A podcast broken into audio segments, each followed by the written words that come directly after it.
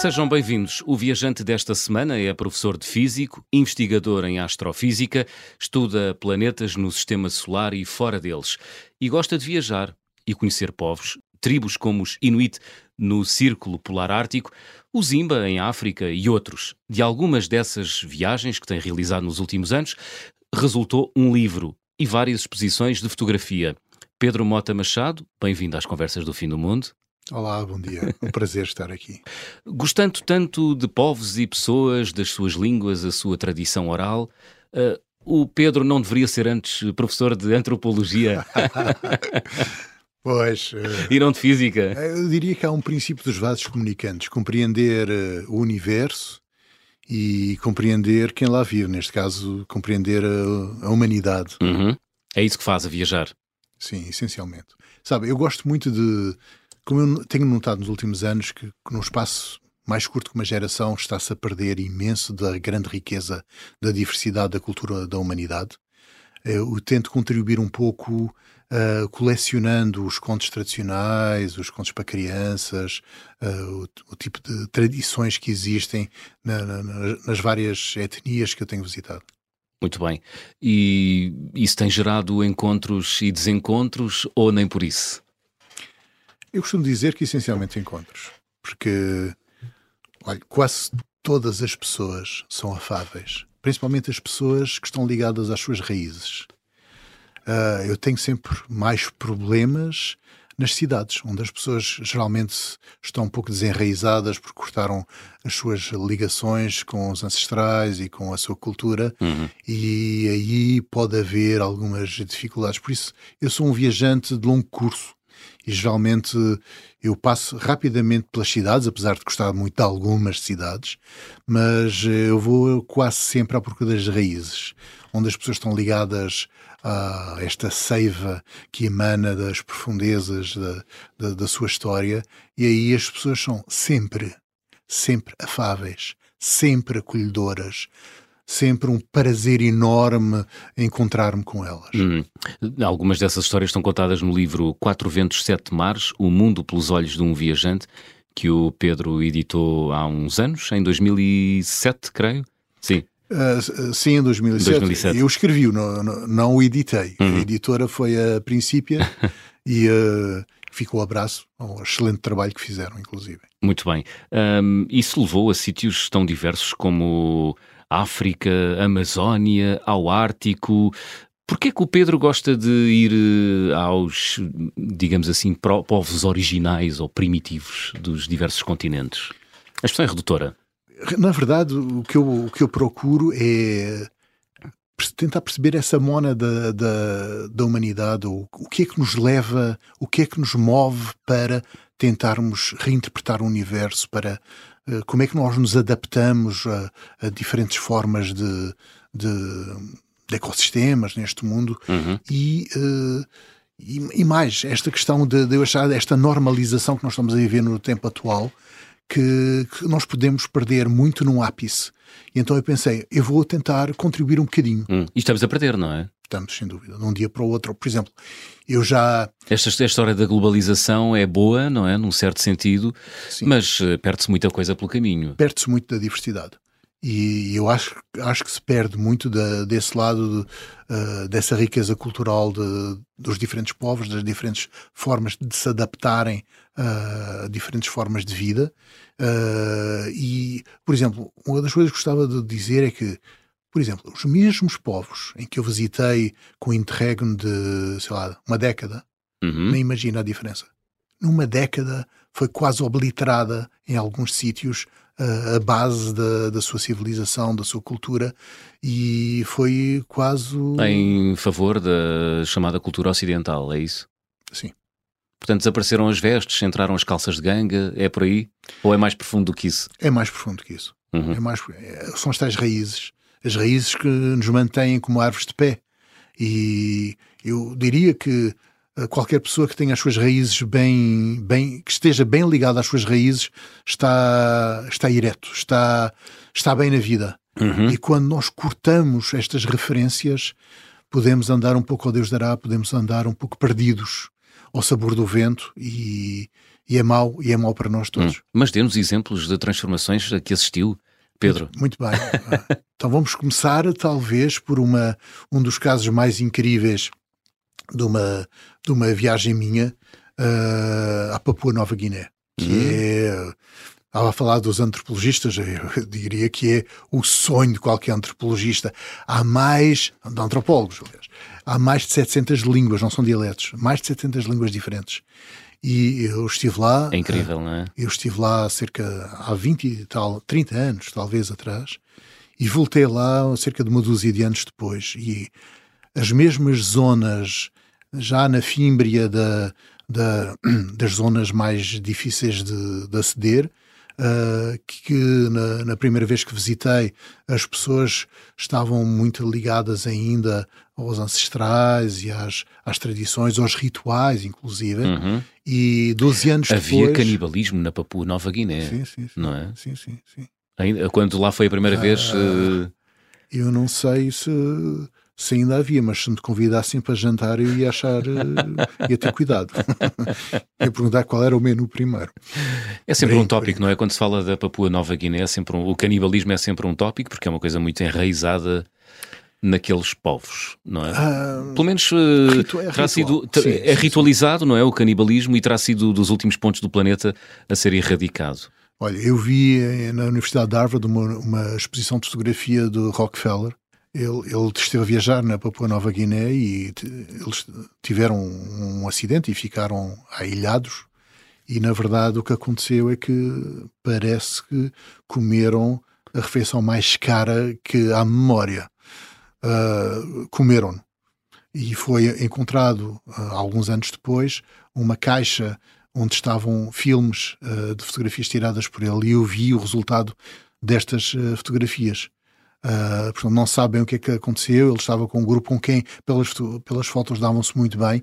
Mas eu sei, aliás, eu assisti a isto, ainda existe, não sei se hoje, mas até há muito pouco tempo, uhum. o ataque ritual entre, entre tribos ou entre etnias diferentes. Existem uns que atacam os outros e depois são atacados para para fazer o equilíbrio e quando não há o equilíbrio exato, porque eles dizem, ah, vocês mataram dois homens muito produtivos e três mulheres que ainda podiam ter muitos filhos e acabam os velhos por se juntar para tentar fazer o equilíbrio para apaziguar as questões e geralmente pagam a diferença com porcos. Aliás, uh, quando comiam humanos, geralmente dizia-se que era comer o porco comprido. Ui! Pois. Não sei se tem a ver com aquela coisa que és de conhecer. Abre um porco para saberes como é o teu corpo, Sim. não é? Sim. Porque somos, temos alguma semelhança. Bom, em algum... Na forma como estão organizados os, os órgãos cá dentro, não é? Uh, sim, eu diria que há alguns uh, elementos, infelizmente, da, da espécie humana, se calhar não é só os órgãos cá dentro, mas hum. existe mais algumas uh, semelhanças. Muito bem. Mas não vamos por aí. Não vamos. Ó oh, Pedro, os viajantes, Pedro, cansam-se e perdem o encantamento pelos lugares? Bom, é claro que eu não posso falar de uma maneira generalizada, mas. Uh, no seu caso? No meu caso, de forma alguma. Não. Uh, de forma alguma. Eu estou sempre, sempre pronto a partir. Aliás, eu tenho lá em casa um baú que, quando abro, está uh, lá o casaco de cabedal das viagens. E quando ah. o tiro quando o tiro, Sim. eu já sei que vou passar para além da linha do horizonte. Muito bem, é o seu e há um grande sorriso na cara, logo imediatamente. É o seu artefacto Indiana Jones. Uh, Não. Eu viajo desde antes dos filmes do Indiana Jones, já há algumas décadas. Muito bem. Então vamos falar do, do seu percurso como viajante. Uh, como é que começou a viajar com este intuito de ir conhecer os povos e as suas línguas, onde eles vivem, como eles interagem? Então, eu devo começar mesmo pelo princípio. Eu sou açoriano. Sim. Uh, nasci na ilha de São Miguel, apesar de eu costumar dizer que sou um açoriano das ilhas todas. E viver numa ilha, apesar de eu adorar o mar, uh, eu ficava fascinado quando lia uh, os livros, na altura da, das bibliotecas Gulbenkian. Uhum. Uh, pronto, era um mundo que vinha ter comigo. E não há dúvida nenhuma que as minhas viagens nasceram dos livros. Portanto, muitos dos sonhos ou das, uh, dos povos que eu quis ir via, uh, encontrar, uhum. quis ir procurar, nasceram dos livros, mas sem dúvida. E estiveram sempre presentes. Uh, além de que, quando eu comecei a viajar depois vim para, para o continente, em Lisboa, na, na universidade, etc. Mas já, uns anos antes comecei a viajar em Portugal, Uh, viajar de comboio, gosto muito também de viajar de comboio hum. e comecei a fazer os interrails. Portugal não é o país perfeito. Agora não, mas já foi. já foi. Já foi, muito mais do que é agora. Quando tinha as chamadas linhas estreitas, não Sim, é? e... Lá para cima, para trás dos montes. Sim, muitas, entretanto, fecharam. Fecharam. Algumas estão a abrir outra vez e estou muito contente com isso. Vamos lá ver se, se isto pega de moda. Uhum. E depois fiz vários interrails ainda hoje tenho muitos amigos por todos os países da Europa, que acho que foi muita cola da União Europeia. Eu tenho amigos de quase todos os países da Europa e que ficavam na casa deles e que eles ficavam na minha Feitos casa. Feitos há, há, há muitos, décadas. muitos anos. No tempo que os animais falavam, eu falava na altura, mais uh, sete interrails uhum. ao longo da, deste, deste período em que ainda era muito jovem. Depois, Fantástico. E depois fui aos 19 anos viajar sozinho para a África Oriental. Para a África Oriental em busca sozinho. de quê? em busca do sonho que nasceu dos livros, é da procura de, do sonho Masai, à procura de, de encontrar uh, do Quênia, da Etiópia, do Sudão, hum. do Uganda, da Tanzânia, sozinho aos 19 anos. Como podem imaginar, a minha mãe ia-lhe dando um chelique na altura. Pois imagino. Com todas as ameaças que iria ser deserdado até a 15ª casa. Mas ó, acho que só voltei incómodo porque realmente era tão a despropósito que as pessoas perceberam que eu estava no filme errado. Porque Por está, no, está no sul do Sudão nessa altura. Eh, estamos a falar nunca de vou para Pedro? zonas e estamos a falar de à volta de 1990. 90. 89, 88, Uhum. por aí. Já foi há muito ano. Sim, Há muito ano- ano. e, mesmo- um, e um ano de grandes transformações. Sim, eu nunca, é? fui, nunca vou para sítios que estão em guerra, Uhum. mas infelizmente já uh, a guerra já foi ter comigo, uh, ou escaramuças pelo menos, como no sul do Sudão, por exemplo. Isso já, Foi? Já, houve já, houve já. encontros sim, eh, sim, sim. Eu- o que eu vi, o que com, via e que, eh, com combates abertos? Não diretamente comigo, Uhum. mas em aldeias próximas e que eu tive que sair uh, rapidamente porque senão as coisas podiam azedar. Tudo acontece quando nós estamos a viajar, as coisas acontecem. Pois claro. Então e depois, eh, essa viagem de 19 eh, com 19 anos pela África Oriental, Sim, sim. Depois estive correu bem, porque depois outras, eh, seguiram-se outras. Estou cá, não é? Para contar a história. também, também. voltei, voltei. Uh, uma das grandes peripécias que aconteceu nessa, nessa viagem. Sim. Fiz um grande amigo uh, e foi uma das riquezas que, Hum. que, que, que tenho, mas que se calhar vou guardar para, para daqui a bocadinho, Ah, para dar mais um périplo agora mais geral. Ok. Uh, então, então voltei à Europa, mas Uhum. uh, estamos no fim da, da década da, da 80, estamos quase na década de 90, então já se podia viajar na antiga União Soviética. Hum. E então eu fui no, no primeiro ano em que se podia. Então eu apanhei a mudança. Eu apanhei a mudança da. da- Havia, um certo, uma, havia uma grande curiosidade sobre o que é que estaria para lá do muro, não havia, Pedro? Havia dos dois lados e do outro lado as Exato. pessoas que as pessoas são iguais a nós, não é? Quer dizer, às vezes tem- temos todos uma grande azar quando nos cai uma ditadura em cima da cabeça, mas fora isso, nós, as pessoas são naturalmente bondosas, mais uma vez, Uh, naturalmente cultas, as que estão ligadas, mais uma vez, com a sua identidade cultural, Uhum. e eu adorei a viagem, adorei, até porque Foi? havia essa fome de parte a parte Sim. do conhecer o outro. E, do, e éramos tão diversos, tão diferentes, mas eh, o- havia, mais uma vez, uma muito em comum. A nossa humanidade Sim. é uma ponte. Então por onde é que andou? E andei, and- andei na. na Por onde é que na- andou e, e de que forma é que viajava? na, na Ucrânia, na, na- na- nas, nas antigas eh, repúblicas do Báltico, na, na, na Bielorrússia, na Rússia, eh, fiz o Transiberiano até, até o outro lado do mundo, Uhum. eh, numa altura em que aquilo não era bem possível ainda, porque eu apanhei mesmo a transição de- em que eram necessários os vistos para cidades e deixavam. Eh, eu tive em sítios que, que as, as as normas, ou pelo menos a pessoa que começou a implementá-las, Uhum. tinha chegado no dia seguinte. Portanto, eu, no dia em que cheguei ainda tive problemas. E Ah. afinal, depois chegou lá alguém a dizer: não, não, não, ele é muito bem-vindo e é nosso convidado e não lhe puxes as orelhas. Pois, portanto a expressão Porque mundo puxaram-me as orelhas. Foi? Puxaram-me as orelhas. Portanto, a expressão... Reparar, eu tenho aqui uma orelha mais, mais longa do que a outra. estou a brincar. Senhores ouvintes, não é verdade. Estou aqui com os auscultadores postos. Mas, Portanto, a expressão, a expressão mundo em mudança, mundo em mudança é mesmo mundo em mudança. Eu via mudança, ah. eu via mudança, eu via aquela fome daquela gente que queria a liberdade, que queria o encontro com o outro, que podia finalmente viajar sem ter o visto hum. que eh, justificava ir de uma cidade para a outra, que eu próprio tive essa limitação. Eh, e como disse, havia um dia que havia a limitação e no dia seguinte já não havia, e eu vivia isso em primeira mão. Muito bem. Estamos à conversa com o professor universitário e astrofísico, investigador em astrofísica, Pedro Mota Machado. Abrimos o álbum de viagem.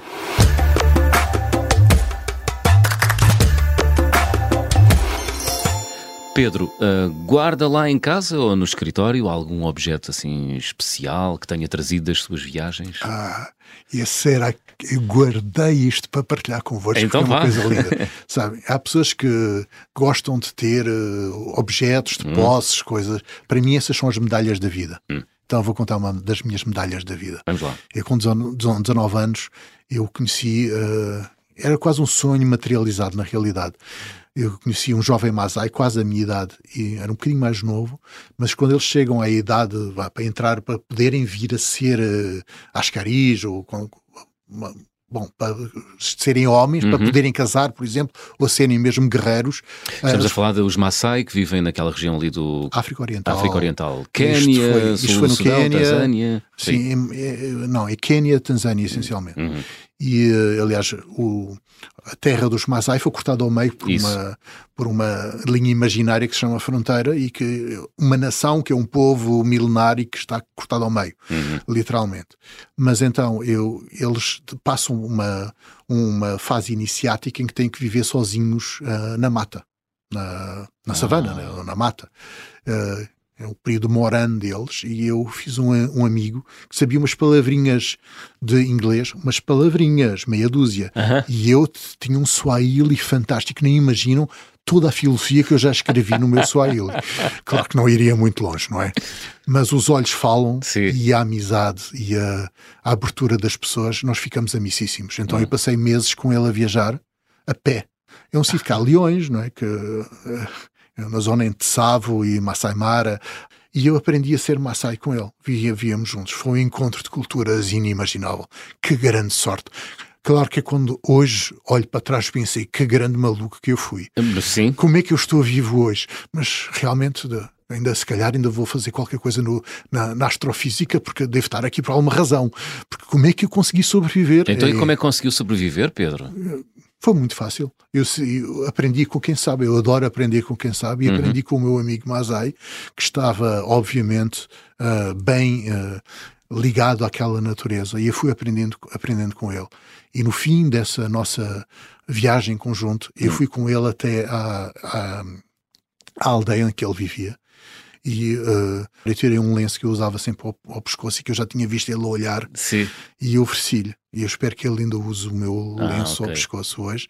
É uma pessoa que eu não posso escrever porque não existe correio. Na pois. terceira árvore Portanto, não, tem, savana, não tem propriamente é, um objeto que tenha trazido? Tem, tem um objeto. Ah, tem, tem, tem. tem. Porque é? eu estava a, a, sair e ele tirou do, do, do, do, cinto, não é bem um cinto, mas tirou o quiço. O quiço é uma adaga, a adaga com que ele matou o leão que o tornou uh, guerreiro e ele hum. ofereceu-me na frente da, de toda a aldeia que ficaram todos a olhar do género devia ser proibido, era tabu de certeza, pois. porque aquilo era o símbolo da sua uh, passagem uh, e ele ofereceu-me na frente de toda a gente gente, somos irmãos para o resto da nossa vida, hum. mesmo que a gente não se consiga falar. Que honra, muito bem. Pedro. Está lá uh... na minha casa, em lugar de honra, o Kisu Mazai do meu querido amigo, muito... de Ololó, no Mutsia. Muito bem. Fazemos aqui uma curta pausa nas conversas do fim do mundo, regressamos já a seguir.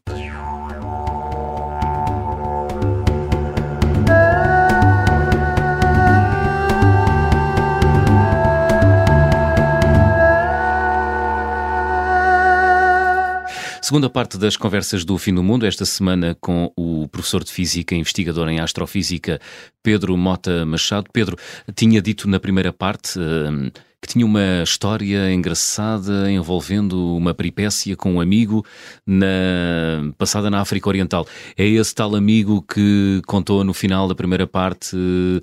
Com, com quem transitou para a vida adulta ou há mais um amigo, mais uma história incrível para nos contar? Há sempre mais um amigo, há então... sempre mais uma história, mas esta eu não trouxe o Kisu para aqui porque senão hum. não me deixavam entrar aqui na Rádio Observador espada, é? armado é? com, a, com a minha espada da África Oriental. Se viesse bem escondida, podia entrar. Bem, mas isto é, um, é um livro aberto. O livro, os livros, como as nossas Isso. mentes, devem estar abertas para hum. respirarem. Mas adiante. Uh, então, voltamos, por exemplo, a. Vamos voltar à Papua Nova Guiné uhum. e, e, voltei oito anos depois. Uh, não, foi mais. Foi, foi, quase 12 anos. Foi quase uma dúzia de anos depois. Uhum. E eu estava, nessa segunda vez que estava na, na Papua Nova Guiné, e eu estava. Uh, num encontro intertribal que existe, que estão a tentar transformar o tal ataque ritual que falei antes nessa, numa espécie de competição uh, de dança e de rituais. Uh, e então eu estava neste, neste encontro e de repente de, de, um, de um grupo de, de guerreiros de Mount Hagen uh, que são, têm umas, umas vestes absolutamente incríveis, parece que têm os bicórnios do Napoleão, algo incrível, com umas pinturas corporais impressionantes, parecem umas aves exóticas do paraíso. Uhum. Eles. E de repente, de uma, de uma formação cerrada destes, com umas longas uh, lanças, isso, sai um disparado a correr para mim numa algarveiada incrível e chega ao pé de mim e dá-me um enorme abraço. e claro que neste processo metade das suas pinturas corporais passaram para as minhas roupas. Sim. Portanto, não há mais partilha do que isto. Ele partilhou as suas uh, pinturas corporais comigo. Eu fiquei com as roupas pintadas na frente. Então era o quê? Depois lá me traduziram o que ele estava a dizer. Ele lembrava-se de mim. Eu tinha estado na, na, eu tinha estado nas terras altas da Papua Nova Guiné, na aldeiazinha dele, com a família hum. dele, uh, 12 anos antes. Oh Pedro, e como é que se chega às terras altas da Papua Nova Guiné? Que era verdade. Claro, só, só a verdade. E nada mais do que a verdade. Exato. Com muita dificuldade. Mas são duas semanas a andar a pé, três dias, quatro horas? Há alguns voos, uh, bom, para. Eu ia dizer ao Porto Função. Era eu quero lá ir, eu quero lá ir, tenho que me contar tudo. Sim, sim, sim. Ah, mas vai, vai adorar, vai adorar de certeza. Existem sim. algumas espécies de prados um bocadinho. Uh, uh, com menos vacas, talvez, uhum. uh, em que há uma primeira passagem exatamente para um, há um homenzinho lá embaixo que com um pau a andar à volta da cabeça vai ah, afugentar os animais ou algumas crianças que possam estar lá para o avião, geralmente um, beach, um beechcraft, possa aterrar naquela uhum. zona a seguir. Uhum. E depois é a pé. A pé. E depois é a pé, de preferência com alguém local, uhum. para não sermos assassinados, por um lado, que não convém, uh, e por outro lado também porque para podermos perceber, como eu referi, há uhum. mais de 700 línguas. Uhum. Então, claro que há um pidgin, que é uma espécie de língua crioula base, em que nós conseguimos dizer duas ou três palavras que toda a gente sabe mais ou menos, e depois existem línguas francas numa zona ou outra.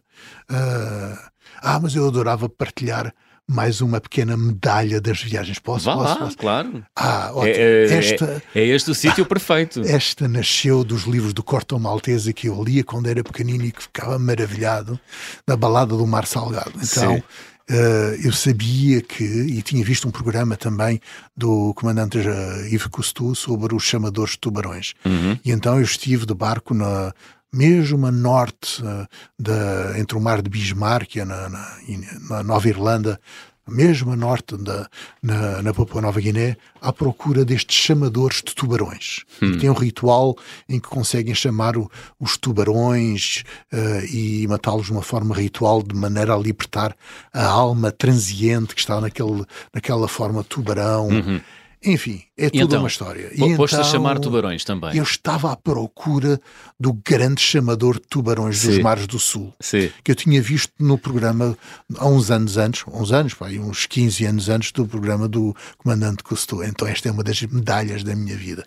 Procurei, procurei em ilhotas, perguntava, perguntava e finalmente encontrei.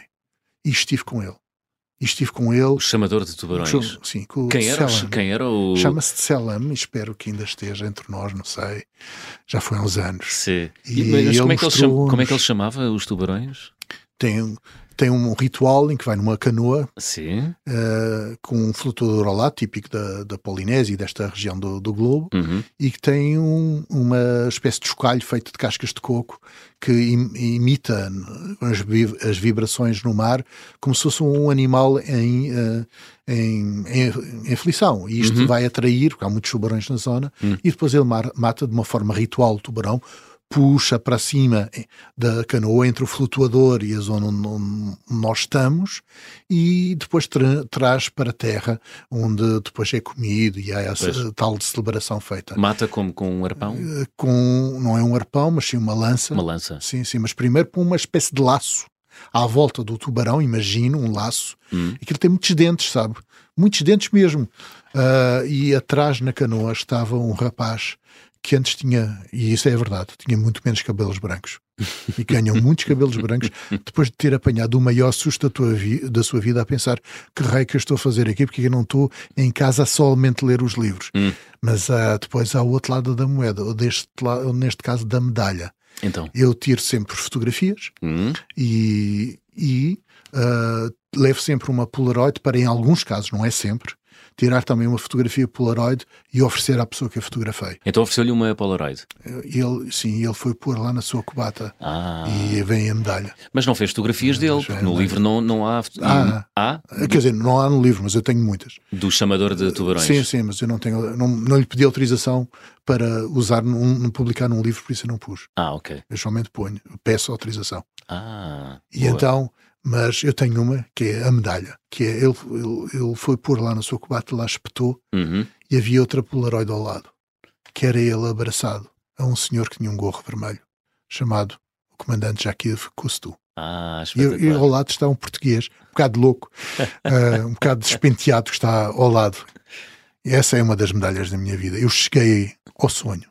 Este foi o sonho que se materializou para mim na- nesta viagem. Muito bem. À Papua Nova Guiné. Olha, hum, também já andou por outros continentes, no Ártico, hum, passou algum tempo com os Inuites, na Amazónia também. Enfim, com outras tribos africanas, os Busquimanos do, Kaha- do, Kaha- do Kalahari, o povo San, eh, os Imba eh, na Namíbia.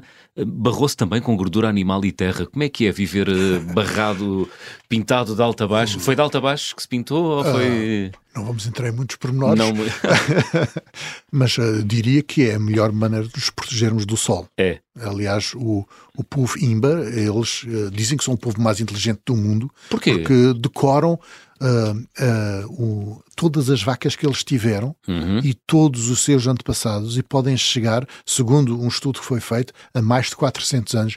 É muita vaca. Quer dizer, eu como açoriano, claro que eu estava no meu elemento vacas, eu percebo perfeitamente o assunto, não é? E, portanto, com as vacas estava... Mas é muita vaca. Mas é muita vaca. É, não é? É, Há estudos que eles sabem milhares e milhares de nomes de vacas ao longo de séculos da sua, do seu clã. Ah, por isso eles dizem que são muito inteligentes. Como e são de a- uma beleza fora de série. Porque, por exemplo, as mulheres com 40, 50, 60 anos, que, como têm este, eu, suponho que dentro de alguns anos algumas marca- marcas de cosmética de luxo vão recuperar estas, estas técnicas, Sim. porque têm a pele, a pele de, de um bebê, praticamente. Hidratadas, protegidas do sol, etc. Eu eh, fiz a viagem de, do Hermegildo Capelo e o Roberto Ivans. Uhum. Mais uma viagem nascida dos sonhos. E, Portanto, e dos livros. da costa atlântica à costa é, só que eu fiz do ao contrário. Pacífico. Eu ah, fiz, do Pacífico em vez para de ser de Angola à contracosta, eu fiz da contracosta a Angola. Angola. E passei, passei a pé o Calari com os Busquímanos, que foi Hum. uma experiência inaudita, inacreditável mesmo. A pé mesmo. A pé com, os- com, com eles, sim. sim. O é, que é, uma, bastante é uma bizarro. prova física dura, não é? e há animais, e há leões, e, é? e o que eles fazem quando há um, um bicho perigoso na- nas proximidades, eles fazem uma roda, Uhum. todos com os, com os pés para fora, e no, no centro põem os seres mais vulneráveis, as crianças, os Ah. doentes e os velhos. Então é como se fosse uma enorme ah, centopeia, e eles batem os pés e cantam de maneira a afugentarem os animais. E funciona. E eu Uhum. vi. Claro que eu estava uh, transido de medo, como é- que eu também tenho medo, né? Nestas coisas, obviamente. Claro. É, humano, não é? Portanto, os humanos têm medo. Então eu devo ser mesmo muito humano. Às vezes já tive ataques de medo bastante. Em viagem? Ah, sim. Como, então... por exemplo, neste caso, ou no Vietnã, lá, eh, eu via uma cobra, uh, uma cobra vermelha, eles chamam também a cobra dos dois passos. Que é pequenina, verde, e nós sabemos é dos dois passos porque é tão venenosa que dois passos e acabou. Hum. E eu estava lá a, a visitar um, uma, um grupo da National Geographic, estava lá a fazer um, um estudo e eu vi a cobra eh, em posição de ataque. Eu, eu como sabia, pensei, ok, Primeiro um mês, já, exatamente, acabou, acabou fim do livro, de, fim.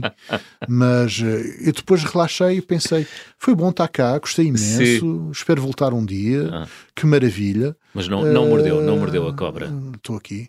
Pois. Estou aqui, foi deva fui devagarinho. Não, podia ter mordido e haver um antídoto qualquer não, não, lá não, guardado em alguma gaveta. Não, não, não. Eu fui devagarinho. Para mala de algum explorador da National Geographic, não sei. E de repente, quando Sim. eu vi que já dava para correr, ganhei a medalha de ouro dos Jogos Olímpicos de 100 metros. e depois caí com os músculos feitos em gelé, com a descarga de adrenalina. Pronto, hum, acontece bem. nas viagens também. Pedro uh, é investigador em astrofísica, conhece muito sobre o mundo que nos rodeia o que é que já aprendeu sobre o nosso planeta, das viagens que fez e sobre si? Então, uh, na, na, astrofísica, pronto, ao contrário, não é? Porque o que eu aprendi na astrofísica é que geralmente um físico, quando começa a notar que há muitas coincidências, é, estamos quase a aprender a descobrir alguma coisa nova. Hum. Porquê? Porque existe um, um fio condutor, um, um, uma ligação entre tudo o que existe neste universo, porque no fim temos uma grande ligação. Uhum. Não é à toa que uh, nós usamos sete notas na música, ou que há sete cores no, arco-íris, uhum. ou que as ondas do mar vêm em grupos de sete. Eu não vou inventar nenhuma religião nova. Não, não é isso. Pois, mas, uh, mas houve um senhor antes. Mas é adepto da numerologia, estou a ver. Uh, nada, nada disso. Nada, nada. não. não. É tudo muito mais simples. Okay. Uh, é uma magia que se chama ciência, hum. que é, faz todo o sentido, porque são tudo movimentos vibratórios, hum. uh, ondulações, e portanto têm particularidades semelhantes. Uh, e por isso há essa, essa, esta. Vê-se em conta que aparece estes modos normais ou estas frequências básicas que hum. o universo gosta. Fugiu à minha pergunta. não, não, não, de todo, de todo. Isto é o que esta ligação Sim. tem tudo a ver. E tem tudo a ver. Não, mas eu quero que responda diretamente. Abra já o livro. o que, é, que é que descobriu sobre o mundo que ainda não sabia e o que é que descobriu sobre si a viajar? Então, Pedro, vá então, lá. Então, a viajar, a viajar no mundo, uma das coisas que faço é uh, recolher os rituais, os hum. contos para crianças, etc. Uhum.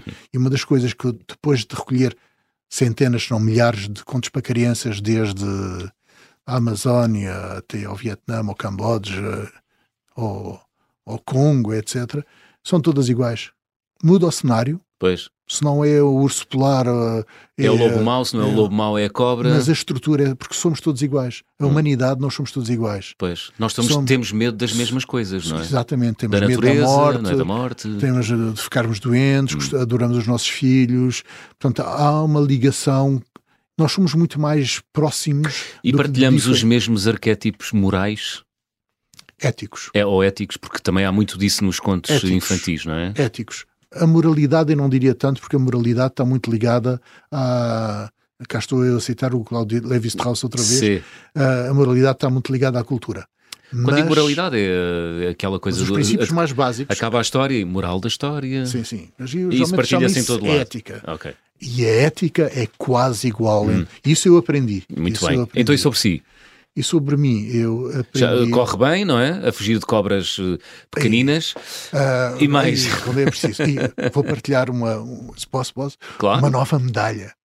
Então, eu estive no Tibete, estive duas hum. vezes no Tibete também, uhum. também uma zona que eu vi mudar muito, e vi coisas horríveis, uh, por causa de haver povos que que abusam de outros povos e que tentam nivelá-los e normalizá-los contra a vontade. E eu vi isso na primeira pessoa.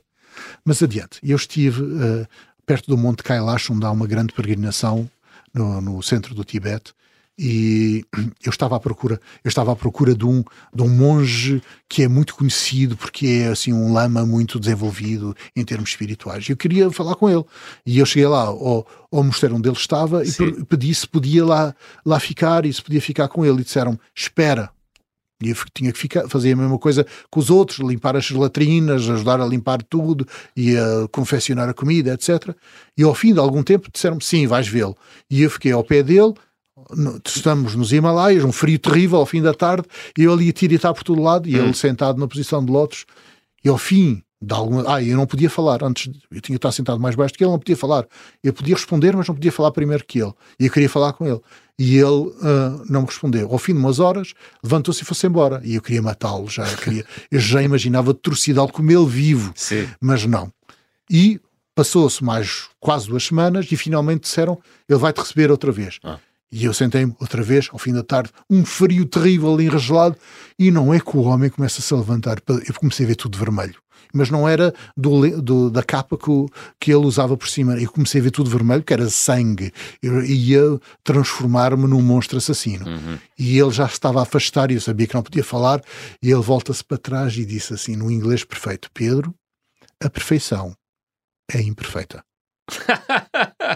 e acredito que esta é das coisas que mais me ajuda a viver hoje. Hum. Porque eu acho que os poemas ainda não estão prontos ainda podiam ser melhores, e, mas às vezes é uma desculpa para nós não nos afoitarmos, não avançarmos. Pois. Nada está pronto.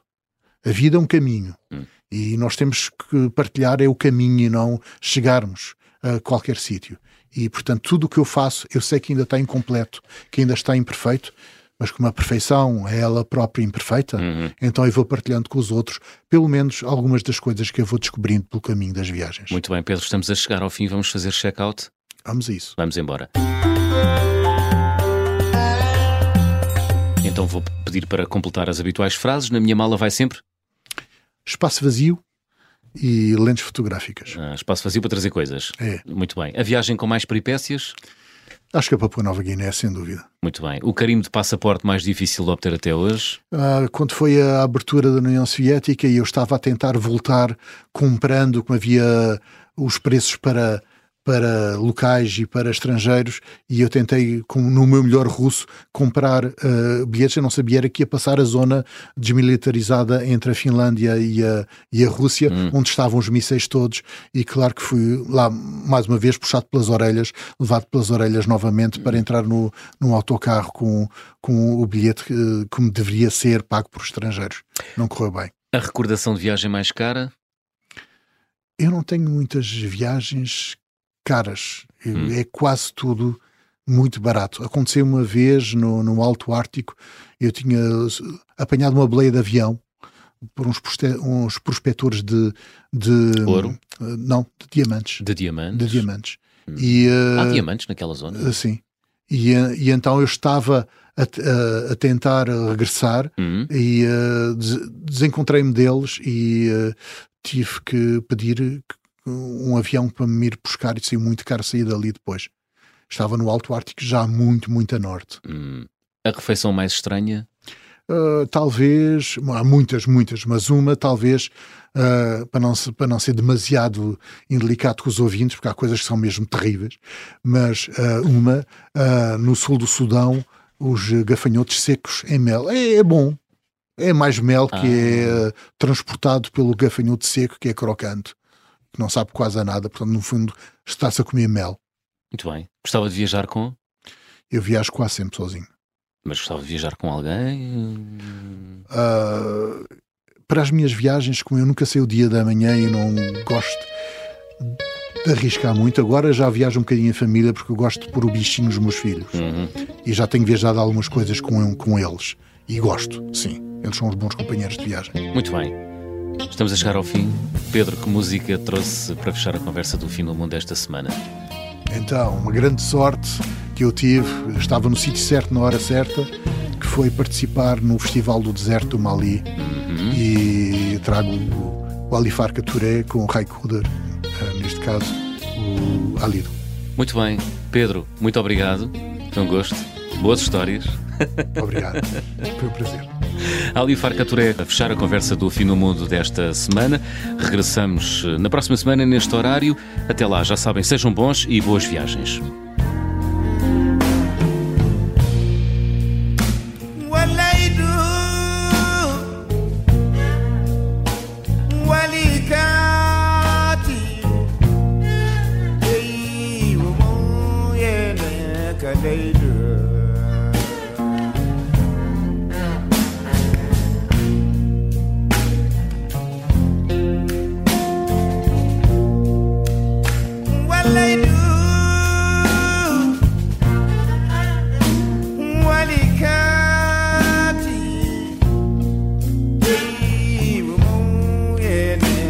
baby.